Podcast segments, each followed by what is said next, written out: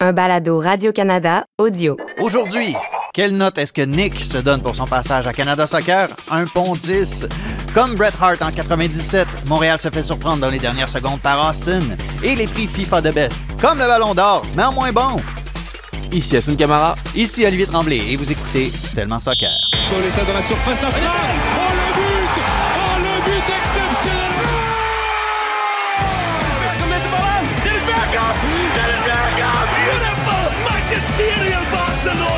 seagull follows the trawler.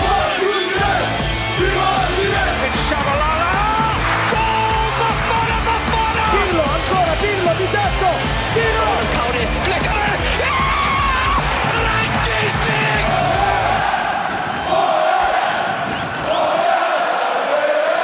Il il avait des crampes dans les adducteurs. Aaron, il était aussi avec, avec crampes à la fin. Et, et aussi. Donc, OK, les, joueurs, ils ont donné absolument tous. Ils ont donné tous euh, à la dernière minute. Et Malheureusement, on perd le match. Mais, Sam et toute l'équipe, il, a donné vraiment tous, tout ce qu'on est sur le terrain. Je suis surpris à Sun. Je m'attendais à voir euh, des faits saillants de Manchester United, comme la semaine dernière. Je, je comprends pas pourquoi on n'a pas euh, continué cette habitude-là. Parce que euh, tout simplement, ton équipe n'a pas perdu ce week-end. Donc on passe à, à- à l'essentiel. Donc tout va bien. C'est une manière de le présenter. Bienvenue à ce nouvel épisode de Tellement Soccer. Olivier Tremblay avec Assoun Camara. Assoun, ça va? Oui, très très bien. Vraiment, vraiment. T'as l'air en forme? Ouais, en pleine forme. Content d'être là. Content de parler de, de l'actualité foot qui était riche aussi ce week-end. Donc euh, un bon moment à passer avec toi pendant, pendant 45 minutes. Ben oui, et on va commencer tout de suite avec euh, le CF Montréal qui a subi la défaite dans les derniers instants de cette rencontre-là à Austin. 1-0, un but de Maximiliano Routi. Parce que pourquoi pas, tu sais? Pour pas changer. Mais tu as donné une référence euh, dans ton introduction Ouais. en 97. Je l'ai pas. Est-ce que tu peux me la partager? Oh boy, on- tu, veux, tu veux vraiment qu'on parle de Vraiment, lutte vraiment, professionnelle ouais. ici? Vraiment. Alors, en 1997, les amis, il y avait il y a ce qu'on appelle un Royal Rumble dans la WWF. Ouais. Et Austin, c'est Steve Austin, un lutteur euh, très connu, sauf Ouais. de Asun Camara. Et Steve Austin avait été éliminé, mais les arbitres l'avaient pas vu. Et à la fin, il est rentré et il a éliminé Bret Hart qui croyait avoir gagné. Ah bah voilà, merci. Donc, s'est fait surprendre dans les dernières secondes bon. par Austin. T'as enrichi ma, ma culture personnelle. Donc, euh. On regardera ça, un de ces quatre. Là, tu viendras chez nous, on regardera le. Royal Rumble de Non, 1997. ouais. Mais pour en revenir à Urruti, oui. Ouais. il nous fait mal celui-là. L'archer. On a l'impression que voilà, c'est un, un mauvais film qu'on a déjà vu au, au- au stade Saputo et euh, d'avoir un, un garçon qui euh, bah, voilà qui est passé par le club et qui euh, qui vous crucifie à la 88e minute de cette façon-là. Forcément, euh, ça fait mal, ça fait mal parce que Tu peux crucifier quelqu'un avec des flèches et un arc? oui, c'est ça, c'est ça. Bah, je, écoute, je suis pas très bon dans mes instruments de torture, Ouais, mais a- pourtant, ça me il a- semble Il a réussi, il a- ambitieux. Il a, réussi notre, euh, notre maxi. Donc malheureusement, écoute, c'est c'est difficile parce que ça, ça nous fait une deuxième euh, défaite d'affilée. Forcément, quand euh, tu entames un championnat de cette façon-là, qui a eu beaucoup de changements, bah, hum, les doutes sont, sont disproportionnés. Il y a beaucoup plus de, de loupe sur, euh, sur le- les résultats et sur le contenu. Alors qu'on aurait pu faire bonne figure et sortir de là avec un, un bon point qui aurait pu rassurer. Donc, euh, ouais, ce, ce but fait vraiment, vraiment très, très mal et, euh, et nous donne euh, voilà, l'envie de, bah, d'espérer que cette équipe euh, puisse se redresser assez rapidement là. On va y revenir à tout ça, les doutes, les, les problèmes qu'on peut observer, tout ça, mais euh, dans le domaine du positif, parce que bon, Hernan Losada aime ça, revenir sur le Ouais. positif, il y a eu un record, Samuel Piette, Ouais. hein, qu'on connaît tous très bien, à la 13e minute de ce match-là contre Austin, est devenu le joueur avec le plus grand nombre de minutes jouées en MLS pour le CF Montréal, 11 014... 11 000, tu vois, j'ai de la misère à dire, tellement il y en a beaucoup. Plus de 11 11 000. 428e, voilà, j'ai fini par l'avoir. Euh, malheureusement, il a quitté le match avec des crampes, Ouais. mais ça, ça lui fait quand même.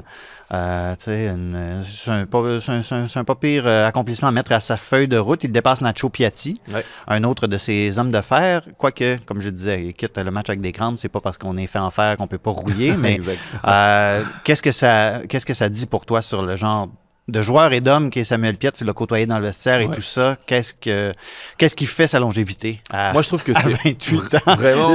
L'âge vénérable de 28 ans. Ouais, c'est le paradoxe, c'est qu'il est relativement jeune et c'est c'est c'est un des joueurs qui a bah, c'est le joueur qui a marqué l'hi- l'histoire. euh, Aussi bien, aussi bien dire dans ce club-là que c'est l'âge d'or, 28 ans. Exactement, tu sais. exactement. Donc, euh, écoute, moi, je ne veux pas minimiser justement ce, ce, type de record parce que je sais à quel point c'est difficile d'essayer de s'inscrire dans, dans la durée, de voir des générations de joueurs passer, mais d'être euh, vraiment euh, le joueur référence qui reste et qui, euh, qui rassemble un petit peu tout le monde. Donc c'est extraordinaire. il arrive à avoir une régularité extraordinaire sur le terrain. Samuel, c'est un joueur qui va toujours avoir un, voilà, un 6 sur 10 sur le terrain et c'est vrai que c'est le type de joueur que les entraîneurs apprécient parce qu'ils savent ce qu'ils vont avoir, quelle marchandise va être livrée semaine après semaine, année après année. Et ça, c'est juste euh, remarquable. Ça prouve euh, l'éthique de travail, ça, trouve, ça prouve euh, le, le, joueur qu'il est. Et, voilà, on a échangé un petit peu ce week-end. Je tenais à vraiment à le féliciter directement et lui dire, écoute Samuel, voilà, ce que tu as fait, c'est pas anodin, c'est magnifique.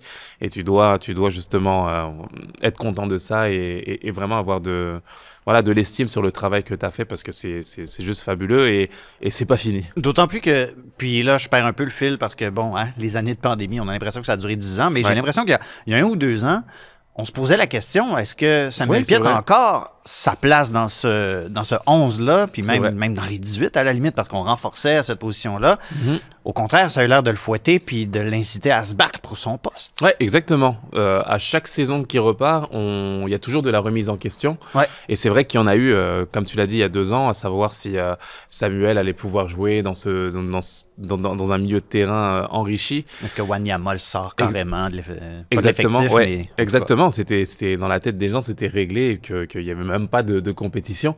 Et comme quoi le sport de haut niveau nous montre justement euh, bah, ce qu'est la réalité de, de, de, ce monde-là. C'est que c'est le travail et l'éthique qui fait la différence.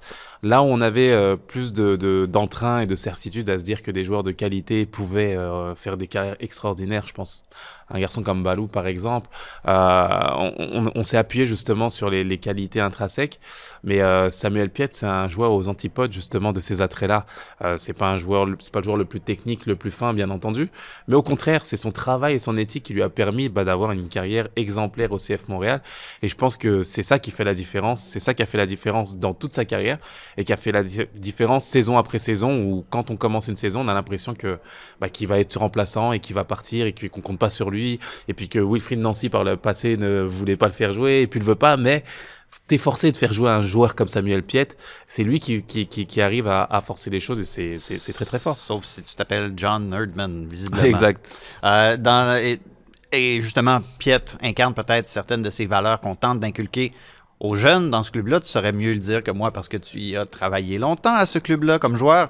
Mais justement, cette académie-là a fourni cinq des joueurs qui ont participé à cette rencontre-là, des jeunes joueurs d'ici qui sont développés au club. Puis euh, ça a été une grosse question là, depuis longtemps. Puis tranquillement, pas vite, on voit ça, on voit ça s'articuler davantage. Mais quand est-ce qu'on va les faire jouer, ces jeunes-là? Quand est-ce qu'on va les voir?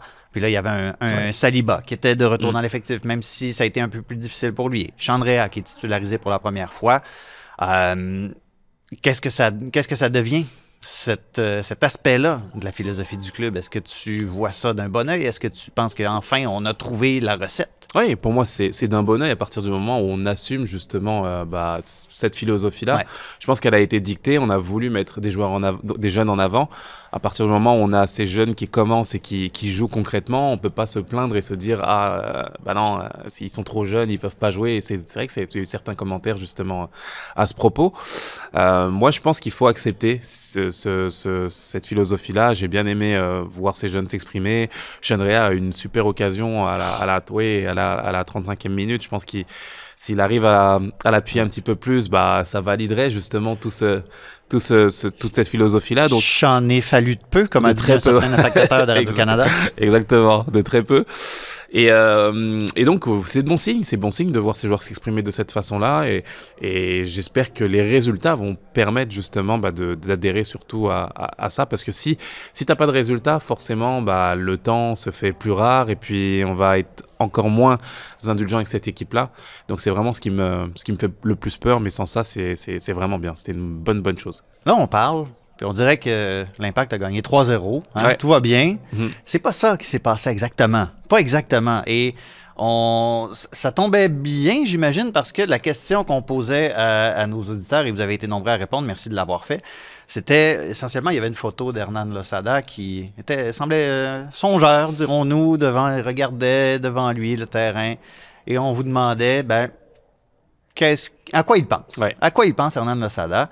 Euh, bon, un grand classique, Simon Kramer qui répond qu'il pensait au AFC Richmond. Bon, ça, on s'en sort pas. Euh, Cédric Lacharité qui dit Joey Saputo va kicker des poubelles dans pas long. Ça, hein, dans la culture populaire de ce club-là, on sait quand Joey Saputo est pas content, il donne des coups de pied dans des poubelles. Est-ce qu'on approche le, le point poubelle à Soud?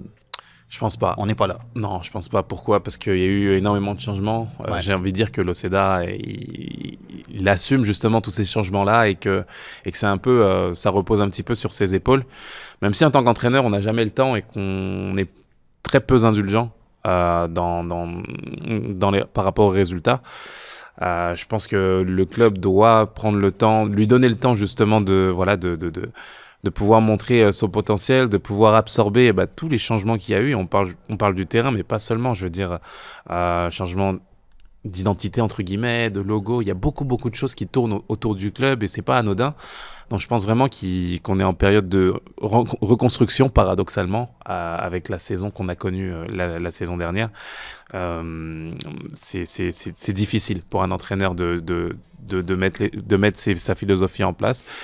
Mais euh, moi, je lui donnerai le temps. Vraiment, vraiment, on est loin de là. Et puis, euh, et puis il y a de la jeunesse. Et puis, il y a beaucoup, beaucoup de, de, de choses qu'on doit mettre en place. Donc, euh, il a, il a j'espère en tout cas, encore le temps de, de ne pas avoir à subir les, les, foudres de, de Monsieur Saputo. Les ordures sont en sécurité. Euh, Yannick euh, qui nous dit que Losada pense qu'il a déjà hâte à la fin de saison pour se faire congédier. Peut-être un petit peu, euh, peut-être un petit peu dur, là, Yannick, mais ça m'a, ça m'a fait rire. Pierre-Marc qui dit Peut-être que je pourrais mettre Toy en défense centrale. Pense. Et dans la même veine, Émile qui nous dit Est-ce que Piet peut jouer attaquant? Bon, on, joue à Tetris là, avec cet effectif-là depuis le début de la saison. on a vu Piet qui a fait un match franchement honnête en défense centrale, Ouais. j'ai trouvé.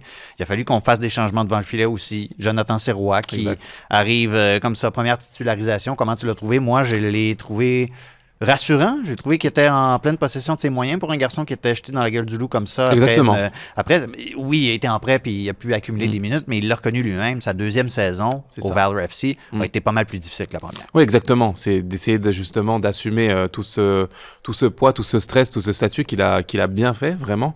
Euh, il n'a pas fait d'erreur majeure, justement, dans, dans ce match-là, qui, qui pourrait euh, le faire cogiter dans la, dans la, dans la semaine suivante. Donc, euh, non, je pense que c'est vraiment un- un- une prestation très encourageante et qui lui permettra, qui lui donne assez de crédit, justement, pour continuer à, évoluer euh, et, à, grandir à partir de cette prestation-là. Donc, euh, voilà, il a évité le piège euh, de l'erreur, mais c'était très, très bien pour moi. Selon Jay Barr, Losada réfléchit à la phrase suivante Comment diriger une équipe qui n'a pas de numéro 10 Je trouve ça Ouais. dur, Jay. Je trouve ça dur un peu parce qu'on vient de parler de, de Chandrea. Ouais. Il y a quand même des, des trucs qui poussent. Je comprends que, bon, on aimerait voir un, un, Zelaya- un Zelarayan Mm. qui, en plus, marque pour euh, le crew de Wilfrid Nancy, Ouais. un, un Lodero, peu importe. Il n'y a, pas- il y a pas ça dans les cartons actuellement. Mais est-ce que tu vois un trou en forme de numéro 10 dans cette équipe-là quand même? Non, je pense que c'est extrêmement sévère justement de, de voilà de, de, de juger de cette façon-là. Bien entendu, il y a des joueurs euh, bien plus expérimentés. Tu parles de Zala Ryan, je veux dire, euh, ça fait des années qu'il, brille et on sait, on sait quel joueur c'est. Euh, Sean Rea s'inscrit justement dans cette lignée de joueurs qui veulent, qui vont évoluer, qui vont grandir et qui vont apprendre aussi de ce championnat-là. Donc forcément, euh, il faut l'accompagner, il faut le voir grandir. Il y a eu d'autres joueurs ont, qui ont commencé doucement et qui, qui ont explosé par la suite. Et je pense que c'est vraiment dans cette philosophie-là qu'on doit, qu'on doit s'inscrire. Moi, j'ai aimé Chandria dans ce qu'il a fait.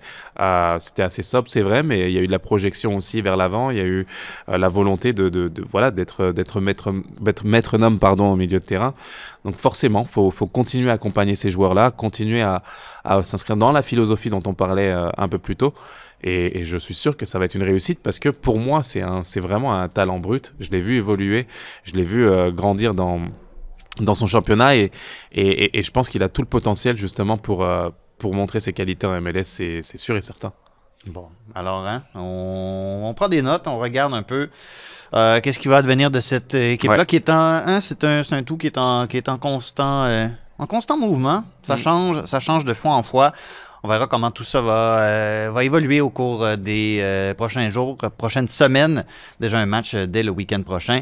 Entre-temps, ben, euh, on va parler un peu de, hein, de, de- de géopolitique, de politique, de géopolitique du soccer. We're excited to be partnered with the board of directors for Canada Soccer. As you can see, the men and women's team have been achieving great success this year, and we're just excited to be a part of that. It's through hard work and determination, and that's something we believe in at Nota Bene. When I put this on, it makes me look like James Bond. Yeah, yeah, yeah. I mean, honestly. just putting the suit on, the ease that it goes on, you can tell that it's tailored impeccably. You know, at soccer here, we're a world class country. Women, Olympic gold champions, men, top of the table in CONCACAF. And when you have a world class organization on the field, you need a world class organization off the field. And that's what we want to bring about at Canada Soccer to show you the kind of success we're now receiving from fine attention to detail. That's why I think it's important for you to consider for your next outfielder, Nota Bene. So soak this beautiful suit in and look for Nota Bene on and off the field. On s'est gâté un peu. On l'avait pas, on l'avait pas diffusé encore cette euh, vidéo-là qui circule depuis un, un- un bon moment. Et là, comprenez-moi bien, je suis convaincu que la, la maison de haute couture en question fait des très bons produits et tout ça. Ce n'est pas ça qu'on dit. On n'est pas en train de juger de, de ça du tout. Mais. Mais c'est une information qui circule depuis longtemps à Sun, euh, au moment où est-ce qu'on fait des compressions budgétaires dans les euh, programmes des équipes nationales et tout ça. Euh, on a parlé d'un montant de 11 000 pour faire ces fameux complets-là. Le premier complet de Nick Buntis en 10-15 ans a-t-il, euh, s'est-il défendu? Il va aller le porter au, au, au conseil de la CONCACAF et au conseil de la CONCACAF uniquement parce qu'il a enfin démissionné lundi. On savait que c'était une possibilité depuis longtemps. Il est parti. De, ne se- n'œuvrera désormais que comme simple vice-président au conseil à la CONCACAF. Une, pro- une promotion par le bas, je ne sais pas comment euh, qualifier ça, mais bref. Euh, on a une euh, nouvelle présidente par intérim qui s'appelle Charmaine Crooks. C'est une ancienne athlète olympique, la première femme, la première euh, personne de couleur à occuper ce poste. Mais, et ça, on l'avait juste derrière nous il y a quelques instants.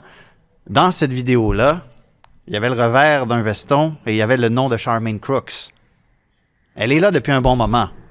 Euh, tu as écrit une chronique sur elle et puis euh, j'étais pas d'accord. Ah, on va, bon. on va en parler. Intéressant. Parce que pour toi, elle incarne une certaine forme de renouveau. Moi, j'ai bien de la misère à le voir de cette manière-là. Ouais. Pourquoi tu vois ça comme un- une forme de renouveau? Mais je comprends parce que je me suis vraiment appuyé, comme je le disais, sur, euh, bah, sur ce que je voyais. Euh, moi, depuis, euh, depuis pas mal d'années, enfin deux ans maintenant qu'on qu'on fait le, le- le balado, où euh, il y a pas mal de, de- de scandales et de... T'es pas sérieux. Non, ouais, c'est ça. Dis-moi de m'asseoir avant de me dire des choses comme ça à propos du soccer mondial. Mais non, mais c'est vrai, à chaque fois qu'on vient faire le balado, justement, comme je le disais, j'ai l'impression qu'il... De quel Yeah. scandale on parle aujourd'hui? C'est ça, c'est un petit peu ça. Et, et forcément, et en même temps, et en même temps, quand tu regardes euh, Soccer Canada, bah, il y, a- il y a quand même des résultats euh, sportifs concrets, que ce soit chez les hommes et chez les femmes. Donc, c'est difficile de tout, tout, tout jeter à la poubelle et de dire tout est nul. On peut pas leur créditer justement les aspects négatifs et ne pas leur imputer, ne serait-ce qu'un petit peu, les résultats sur le terrain, même si John Herman y est pour beaucoup, mais il fallait nommer John Herman, il fallait mettre ces gens en place. Et ça a été crédit aussi de cette fédération-là. Et justement, euh, Bontis représentait euh, les mots MAUX justement de... de, de Merci, de, de la fédération. Et je trouvais justement que Crooks pouvait euh, incarner bah, ce renouveau tout en donnant le crédit qu'il y a sur le sportif, le travail qui a été fait, et de se dire que bah, d'avoir une femme justement qui incarnait euh, euh, la, nouvelle politique qu'on pouvait avoir, qui incarnait aussi le fait de, voilà, de vouloir, euh, de vouloir fermer cette page qui est, extrêmement difficile sur le plan administratif, bah, je trouvais qu'elle voilà, qu'elle était le juste compromis en fait de, de toutes ces difficultés-là et aussi euh, des, de la qualité qu'il y a sur le terrain. Et je pense qu'elle a les atouts à travers sa carrière d'ancienne athlète pour représenter au mieux euh, bah, Soccer Canada. Donc euh, c'est mon avis tranché, justement, qui tranche avec, avec le tien. tranche avec le mien parce que pour moi, elle fait partie du board. Elle fait partie de ce, Oui. ce vieux conseil d'administration-là qui est là depuis longtemps. Elle était là quand le fameux euh, contrat avec Canadian Soccer Business qui essentiellement empêche, euh, pour les gens qui n'auraient pas suivi le tout, qui empêche Canada Soccer de monnayer le succès de ses équipes nationales parce que ce sont des propriétaires de la Première Ligue canadienne qui s'occupent des droits de diffusion, des droits de, des ententes de commandite et tout ça. Elle était là. Elle est au courant de tous ces enjeux-là et elle fait, à mes yeux, j'allais dire partie du problème. Je veux dire, elle, a- elle- elle est redevable envers sa fédération, envers son, son, son- employeur, entre guillemets. Il n'y a pas de questions là. Mais de là à dire que c'est un renouveau qui s'opère, moi, j'ai de la misère à voir une cassure entre les deux. Et visiblement, les joueuses aussi, parce que dans leur dernière communication, et ça, ça date de vendredi dernier, elles disent, les joueuses de Charmaine Crooks, malheureusement, dans sa décennie au sein du CA, elle n'a rien montré aux joueuses qui puissent nous permettre de croire qu'elle travaillait dans l'intérêt de l'équipe nationale féminine. C'est des mots durs quand même. C'est des mots durs, mais et logiques aussi. C'est c'est des mots logiques parce que justement, elle faisait partie de cette organisation-là. Euh, donc forcément, on lui impute justement euh, bah, ce- ce- ces, ces difficultés qui, qui, qui ont existé. Mais aujourd'hui, à partir du moment où euh, elle n'a pas eu justement entre guillemets le, statut de, de- de- de présidente et, et que c'est pas elle qui a pris concrètement en fait des décisions. Lorsque tu es dans un board, euh, tu es, tout simplement dans un board et tu n'as pas forcément cette, euh, euh, cette responsabilité, entre guillemets. Moi, je pense que ça mérite, au contraire, de lui laisser bah, la chance de prouver bah, qu'elle a une, une ligne totalement différente du, du président en tant que tel. Bontis, euh, ça a été ses déclarations aussi, euh, qu'elle avait entendues justement les, les, les, les, euh, voilà, les attentes euh, des joueuses et des joueurs. Des déclarations qui ont été faites seulement en communication officielle, il faut le préciser. Elle n'a pas Ouais. parlé aux Pour médias oui. ou quoi que ce soit pour l'instant. Pour l'instant, donc, est-ce qu'il faut pas justement lui donner crédit, lui donner la chance de, de voir dans quelle lignée elle, elle va s'inscrire? On a vu dans d'autres organisations des, des vice-présidents prendre leur place et changer totalement la direction, la direction qui était, qui était prise auparavant. Donc pourquoi pas, pourquoi pas de cette façon-là Elle a été ancienne athlète, elle connaît la réalité des choses, elle connaît la, réalité, les demandes justement qu'il peut y avoir. Moi, je serais pas, je serais pas étonné que ça puisse être, en tout cas, elle aurait tout intérêt en fait à aller dans cette direction-là. Je vois pas ce qu'elle perdrait en fait à ne pas le faire. Donc euh, j'espère que, que, que c'est des choses qui vont aller dans ce sens-là.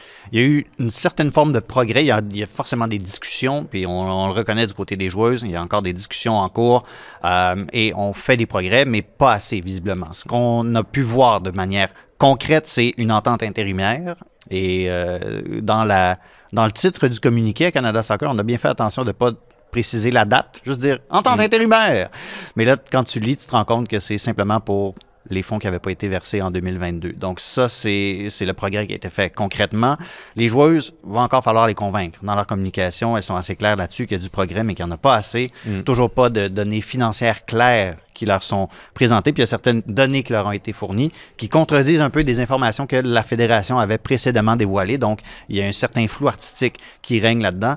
Et elles disent, parce qu'on on le savait, Christine Sinclair avait dit, si en avril on n'a pas d'entente, on n'ira pas au camp. Ouais. Là, on a nuancé ça un peu. On est prête à jouer en avril, mais il faut qu'il y ait du progrès significatif. Ouais. Il y a de la pression sur, euh, sur, sur, sur Canada Soccer et en plus, pas l'impression que l'opinion publique est tant que ça du impeccable. côté de la fédération. Ouais, exactement.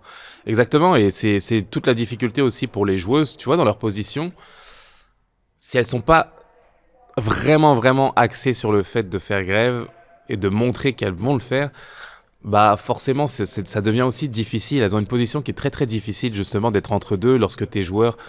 En plus, tu as envie d'être sur le terrain, forcément, tu es, comme en contre-nature avec ta propre profession. Et, et- et leur position est extrêmement délicate parce que euh, bah, ils annoncent que, OK, on va faire un effort, on va, faire, on va, on va jouer, mais euh, je veux dire, ça, c'est envoyer un signal aussi à la fédération et de se dire, bah voilà, elles sont, elles sont pas si déterminées que ça aussi, peut-être. Donc, ça, Mm. c'est toute la difficulté. C'était aussi le regard qu'on a euh, sur le, sport de haut niveau et savoir est-ce que, euh, parce que tu en as qui, qui, critiquent justement ces positions d'athlète, à savoir est-ce qu'elles sont légitimes à faire grève, est-ce qu'elles doivent faire grève, etc. Donc forcément, c'est extrêmement difficile et j'espère en tout cas que les choses vont se décanter assez rapidement parce que moi, ce qui me gêne le plus, c'est qu'avec ce qu'ont fait les filles aux Jeux Olympiques, ce qu'ont fait les garçons à la Coupe du Monde et depuis, euh, depuis quelques années maintenant, bah, on se concentre pas sur ce qui nous voilà, ce qui nous anime le plus, le terrain, le jeu, le, le une fait année de Coupe du Monde. En plus, une année de Coupe du une Monde. année de Coupe du Monde. Et on est concentré sur des, voilà, sur des, des- des aspects qui sont hors du terrain. Et moi, c'est ce qui me gêne le plus, en fait, euh, ici, en Amérique du Nord, au Canada, c'est qu'il y a, il y a le potentiel pour, pour aimer, pour faire grandir ce sport. Et c'est des, des, des- c'est le, le- le- c'est les, c'est les aspects qui sont hors terrain qui nous animent le plus et qui nous font euh, perdre énormément de temps et de plaisir. Donc, euh, j'espère voilà, que, que les choses se, se, se décanteront assez rapidement. Christine Sinclair, Quinn, Janine Becky, Sophie Schmidt seront au comité du patrimoine à Ottawa ce jeudi. Euh, moi, tout ce que j'entends, c'est qu'on espère au comité du patrimoine que Nick Buntis et Charmaine Crooks témoignent ensemble, ce qui pour moi va être euh, franchement très intéressant. Mais écoute, hors terrain en Amérique du Nord, veux-tu qu'on parle de- du hors terrain On ailleurs qu'en Amérique du Nord? Parce que Allons-y. il- parce que Nick Buntis n'est pas le seul président de fédération à avoir démissionné. Noël Legrette, lui aussi est parti. Et lui aussi, il y a eu euh, la, la politique s'est mêlée à ça. Madame Oudéa Castrea, c'est ça son nom de famille, Euh, qui avait bien entendu déclenché une enquête et tout ça sur les pratiques euh, de M. Legrette, les relations hommes-femmes euh, au sein de cette fédé-là. Euh, ça s'est pas bien, euh, ça s'est pas bien terminé pour M. Legrette. Oh, pas bien, pas bien. euh, Mais, c'est là, c'est- là que j'arrivais. M. Bantis a son poste à la CONCACAF qui l'attend. Ah, un chum, c'est un chum, comme qu'on dit. Hein. Soun, parce que M. Euh, va travailler avec la FIFA.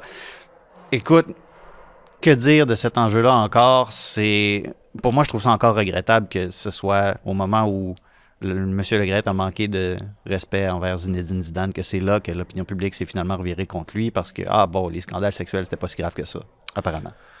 Oui, exactement. Euh, c'est aussi là, là encore la réalité du, du- sport de haut niveau où on a l'impression que, bah, que les femmes ne sont pas respectées en fait. Euh, comme tu l'as dit, il a fallu que ça soit euh, Monsieur Zinedine Zidane que j'adore bien entendu et qui est, juste peut-être mon joueur préféré euh, historiquement parlant.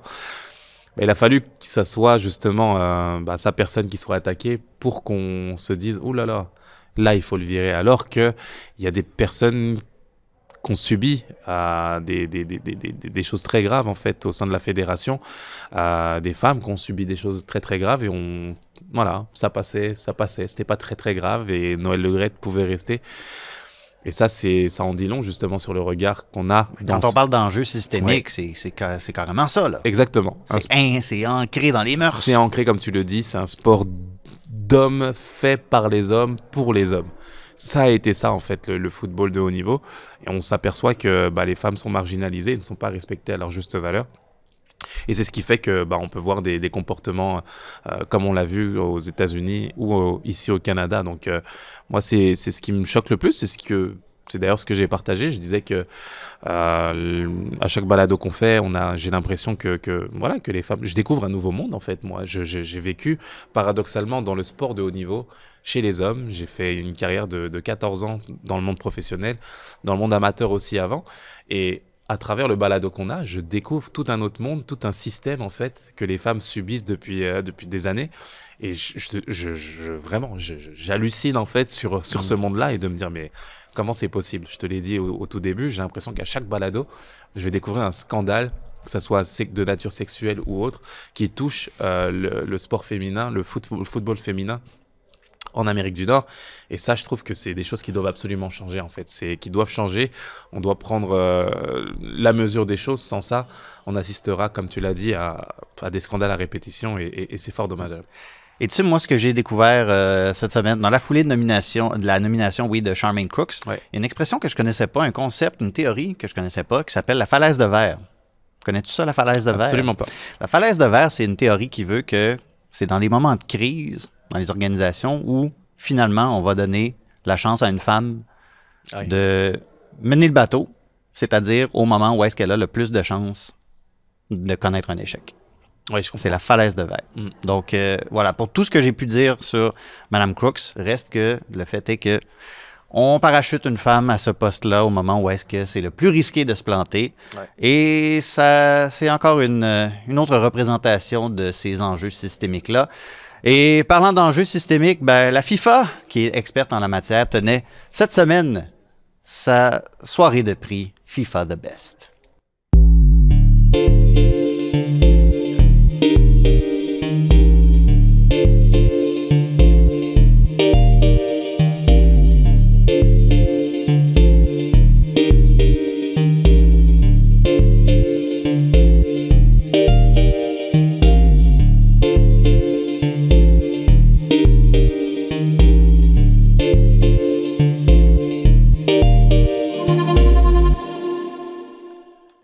Gianni Show. exact. Monsieur Infantino est incapable hein, de ne pas se mettre en scène dans ces affaires-là. C'est spectaculaire. C'est son événement. C'est lui. c'est lui l'homme. C'est lui the best. C'est lui the best. Lionel Messi, qu'on a vu euh, recevoir son prix, c'est lui le meilleur joueur, euh, le meilleur joueur du monde au cours de la période. C'est, euh, regarde, tu sais, juste pour dire à quel point les prix FIFA de best, des fois, tu sais, je, je dis en manchette, comme le ballon d'or, mais en moins bon. C'est comme la période qu'on évaluait, c'était du mois d'août 2021 à décembre 2022, la finale de la Coupe du Monde. C'est comme, c'est n'importe quoi. C'est n'importe quoi, mais ça permet à Lionel Messi donc de mettre la main sur ce trophée-là en tant que capitaine de la- de l'Argentine championne du monde. Du côté des femmes, Alexia Putellas qui a été couronnée. Puis là, ben, on avait davantage une période sur un an qui s'arrêtait juste genre, deux semaines après la blessure qui l'a tenu loin des terrains. Euh, écoute, je pense que sur le fond, ces deux prix-là, pour tout ce qu'on peut dire sur la nature de cet exercice-là, les deux n'ont pas démérité du tout. Non, je pense que le crédit est à donner justement à, ces deux athlètes extraordinaires, je veux dire. Pas fâché pour Mbappé? Écoute, tu... Lui, il avait l'air fâché. Bah, je sais pas s'il est Controverse, là. Mets de la controverse. Ouais, là. Tu veux un scandale? On va t'en donner un scandale. C'est ça, non, pour le coup, justement, il a. il- tu sais, J'ai été surpris même de voir poster euh, un post Instagram et de féliciter Lionel Messi justement sur ce titre-là et lui dire que c'était lui le meilleur joueur du monde, etc. Donc j'ai- j'ai bien aimé la- la- l'attention justement. Dans son brouillon, il paraît qu'il y avait pour l'instant, mais Pour il l'a supprimé. Je de- m'en viens. Mais écoute, c'est difficile de. C'est tout le paradoxe, justement, de, de- de voir d'autres joueurs extraordinaires qui auraient peut-être mérité aussi ce, ce prix-là, d'une certaine façon. Mais je veux dire, Messi, qu'est-ce que tu veux? Je veux dire, on a l'impression qu'il survole un petit peu le monde du football, que c'est surréaliste, qu'il a une longévité extraordinaire aussi et qu'il arrive à à créer de la magie. Je veux dire, personne ne peut contester en fait un Messi d'une façon ou d'une autre, même s'il y a débat derrière. Ça reste le Lionel Messi, donc euh, forcément, euh, c'est son trophée, c'est sa réussite. Il a gagné la Coupe du Monde, il- le trophée qu'on attendait, voilà, qu'on qu'on voulait le voir soulever justement. Donc, euh, Toi, tu- toi, toi, le français, tu dis ça. mais non, Oh, mais mon Dieu, juste, t'es- oui, t'es- t'es capable de faire amende c'est- honorable quand même. ça, Ça, c'est pas mal, ça. c'est- pour ça que je dis qu'il survole. Exactement, c'est- la réalité, c'est qu'il survole justement un petit peu tout ça. Messi, c'est Messi. Et il nous fait justement euh, bah, passer outre nos, nos- nos déceptions, nos, nos frustrations, nos, nos volontés de voir d'autres joueurs s'exprimer. Messi est, est au-dessus de la mêlée et justement, c'est ce qui rend difficile, difficilement contestable la réception de ce trophée-là. Et donc, voilà, de- du côté féminin, Alexia Putellas, je pense, il y aurait des arguments à faire pour d'autres euh, joueuses, mais regarde, sur le Ouais. fond, je pense qu'on on connaît sa qualité. Ça a été, euh, ça a été un balayage euh, presque complet de l'Argentine du côté des hommes. Scaloni, nommé le meilleur entraîneur. Ouais. Euh, ça a été un début de Coupe du Monde difficile. Il s'est adapté. Je pense qu'il n'y a pas de doute sur euh, la qualité de M. Scaloni. Euh, Martinez, qui, malgré, mal- Ouais, malgré son petit frasques. geste, euh, malgré ses frasques, euh, s'en sort bien finalement. cette fois-ci, avec son trophée, il a été prudent. Hein? Oh, il n'a ouais. pas trop fait de gestes. euh, il l'a pas mis au niveau de la ceinture ou quoi que ce soit du genre. C'est la vidéo que tout le monde attendait, justement, savoir que- de quelle façon il allait recevoir son geste, mais il a été sobre pour ce coup-ci. Ouais, Sarina Wigman, euh, entraîneuse du côté féminin. Euh, Mary Earps, qui est nommée comme gardienne du côté des femmes aussi. Euh, Avais-tu vu le but, le but, le prix Pushkash? Je l'ai vu. Euh, mais avant la cérémonie, avais-tu été mis au courant de ce but-là? Moi, je, Oui. je ne savais pas que ce but-là existait et j'ai été Ah oui? soufflé par ce but-là de Marcin Oleksi, qui est un joueur qui, qui, qui joue, euh, je ne sais pas comment on appelle ça, le, Mm. le soccer pour... euh, Ouais, pour, euh, pour là, mais en tout cas, il joue avec des béquilles. puis tout ça. Exactement. Et un, un renversé absolument sensationnel. Là, il est magnifique. Bah, c'est un but Allez que- voir ça, euh, Ouais. googlez-le parce que c'est formidable. C'est un but qui a pas mal tourné justement sur les réseaux sociaux ces, ces dernières semaines. J'ai eu la chance de le voir et puis euh, c'est vrai que lorsqu'on a vu les autres buts euh, nominés, dont celui de Payet, de Dimitri Payet à, à l'Olympique de Marseille, c'est des buts extraordinaires où tu te dis bah, qui mériterait de, de- de passer. Mais vraiment, ce, ce- ce but-là et cette victoire-là n'a absolument rien à envier. C'est un but magnifique qu'il a, qu'il nous a mis. On se dit mais comment est-ce qu'il peut... il- il- il- Comment est-ce qu'il a pu même réaliser ce but-là? C'est un unijambiste avec une béquille et il nous fait un retourné, mais encore plus beau que qu'on pourrait le faire de façon. Ben, plus beau. Ouais, c'était juste Hey. euh, magnifique. Donc euh, ouais, bravo, bravo à lui vraiment et c'est amplement mérité.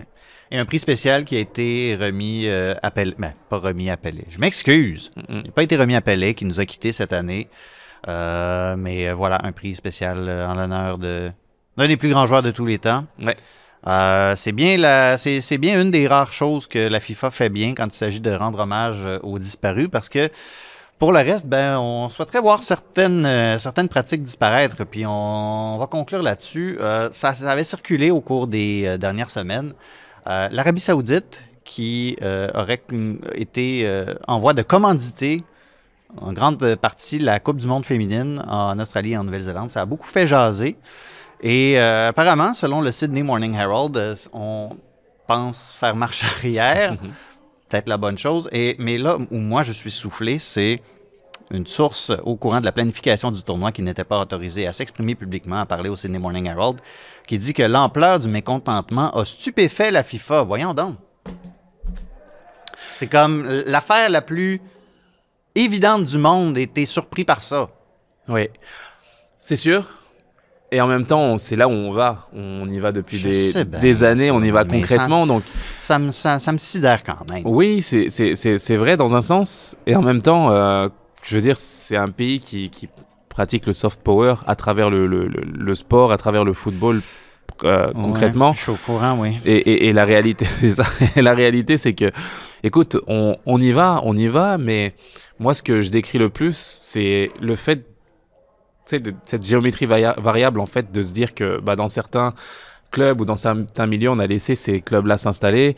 Dans l'autre, dans d'autres, euh, bah, on se dit, on est un petit peu plus réticent et on laisse faire les choses, alors que la réalité, c'est que, euh, écoute, ce pays-là a fait ça euh, en collaboration avec la FIFA, en collaboration avec, avec tout, tout- toutes ces organisations-là. Donc, à partir de ce moment-là, je veux dire, il faut, il faut accepter que, que les choses se fassent de cette façon-là et ne même plus, en fait, être surpris. Moi, je, je pense que c'est une chose qui va continuer dans ce sens-là, euh, qui, va, qui va continuer à... à- les, les, les fonds euh, saoudiens vont continuer justement à, à être investis dans le football et c'est, c'est, c'est, c'est- c'est- ça va être une réalité qui va choquer de moins en moins, à mon avis.